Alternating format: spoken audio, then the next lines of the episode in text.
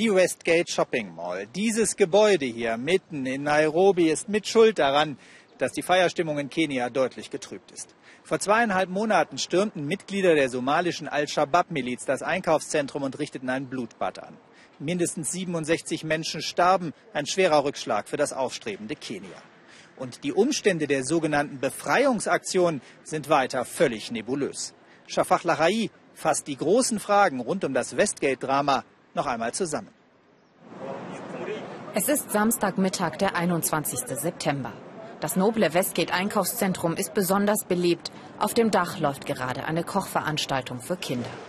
Plötzlich wird geschossen. Handgranaten fliegen. Im Inneren der Mall herrscht Panik.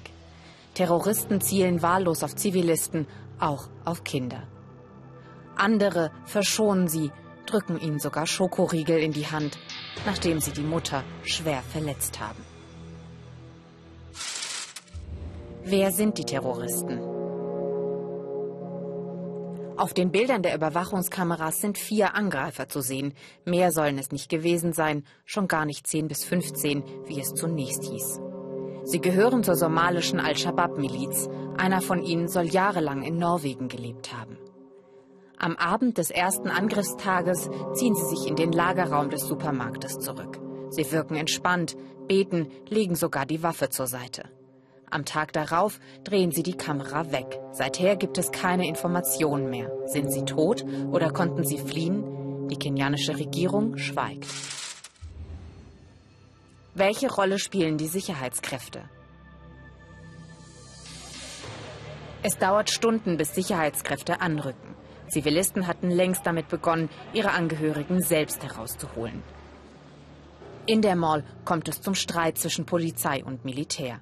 Wer hat das Sagen? Ein Polizist wird vom Militär erschossen, absichtlich oder versehentlich, unklar. Schließlich übernimmt das Militär allein das Kommando. Auch die Hilfe von ausländischen Sicherheitskräften wie die der Amerikaner oder Israelis wird ausgeschlagen. Vier Tage dauert die Belagerung schließlich. Mindestens 67 Menschen sterben. Warum dauert die Befreiung so lange? Auf den Bildern der Überwachungskameras sind Soldaten zu sehen, die seelenruhig und mit gefüllten Tüten durch die Mall spazieren. Sie inspizieren die Auslage des Juweliers. Mittlerweile weiß man, alles ist geplündert. Geldmaschinen sind gesprengt, Tresore auch. Hat die Befreiung so lange gedauert, damit das Militär in Ruhe ausräumen kann? Und wie kann es sein, dass die Vorgesetzten davon nichts wussten?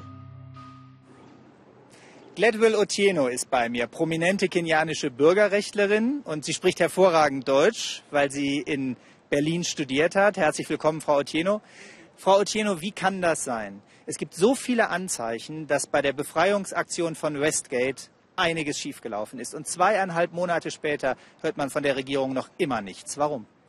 Ja, es ist schwierig für Außenstehende zu verstehen, aber wir, wir leben in einem Land, wo die Straflosigkeit herrscht. Es hat immer wieder äh, in unserer Geschichte äh, solche, äh, es hat immer wieder schlimme Ereignisse gegeben und, und dann äh, wurde entweder nichts gemacht oder es gab eine, eine Untersuchung, die, äh, die nichts gefruchtet gefruchtet hat und niemand wurde zur Rechenschaft gezogen. Also äh, wir, wir werden auch sehr beunruhigt. Wir sind sehr beunruhigt äh, und, und äh, erwarten, dass, dass es aufgeklärt wird. Aber im Moment gibt es keine Anzeichen dafür.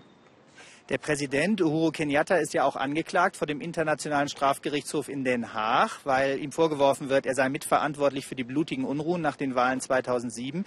Sie selbst verfolgen den Prozess ja in Den Haag. Es gibt die These, dass Kenyatta Westgate äh, jetzt als Vorwand nimmt, um sich von diesem Prozess fernzuhalten, um zu sagen, ich kann da nicht weg, ich kann mich da nicht drum kümmern. Ist da was dran? Ja, also er hat schon äh, plädiert, dass auch die Sicherheit äh, eine, ähm, eine, eine Frage ist, wo er sich sehr drum kümmern muss. Also er hat es schon äh, benutzt als Vorwand, äh, nicht äh, zu erscheinen, wie er erscheinen sollte in Den Haag. Also ein Präsident, der sich vor dem Internationalen Strafgerichtshof drückt, der gleichzeitig hier die äh, Untersuchungen nicht wirklich offenlegt. Man hat den Eindruck, die Führung hier kann sich alles erlauben, wenn sie einmal gewählt ist. Und es gibt ja auch die These, dass das das größte Problem Afrikas sei, dass man zu wenig Politiker hat mit echtem Verantwortungsgefühl für die Bevölkerung. Woran liegt das? Ich glaube, das stimmt schon, dass die Politiker, die an die Macht kommen, die meisten oder viele, vielen davon haben sehr, sehr wenig Verantwortungsgefühl äh, gegenüber ihrer Bevölkerung. Man sieht es auch, wie äh, die Afrikanische Union den Kenyatta und seine Vize in Schutz äh, nimmt. Also es liegt auch daran, dass die Art, wie wir Politik machen, erlaubt es immer wieder, dass solche Menschen an die Macht steigen. Sie benutzen Geld, sie benutzen Gewalt, um an die Macht zu zu kommen. Und sie teilen die Bevölkerung auf durch äh, Schürung von äh, ethnischen Feindseligkeit, um, um sich an die Macht äh, emporzuheben. Jetzt beobachten wir hier aber überall eine wachsende Mittelschicht, Menschen, die einen kleinen Wohlstand geschaffen haben. Warum wehren die sich nicht stärker gegen eine Regierung, die nicht funktioniert, nicht richtig funktioniert? Ich glaube, erstmal ist die Mittelschicht sehr damit äh, beschäftigt, einfach die Lebensumstände zu, zu sichern. Äh, sie müssen eigentlich alles mehrmals bezahlen. Strom funktioniert nicht, muss man Gas oder Holzkohle oder so weiter anschaffen. Also die, sie sind sehr damit beschäftigt, die Lebensumstände zu sichern und sie sind auch ziemlich apolitisch, so, so, sobald sie nicht äh, betroffen sind. Und, und sie sind auch dadurch geteilt, dass sie, dass sie sich von, äh, von ihren Führern äh, durch diese Führung von ethnischen Animositäten auseinander dividieren lassen. Was muss passieren, damit sich etwas ändert an dieser Situation? Wir haben schon jahrelang dafür gekämpft, dass sich die, die Situation ändert. Wir haben eine neue Verfassung, aber die Politiker schaffen das immer wieder, äh, diese Reformen äh, abzuwehren und sich an die Macht zu halten. Also wir müssen weiter kämpfen. Vielen Dank, Letul Otieno, dass Sie bei uns waren.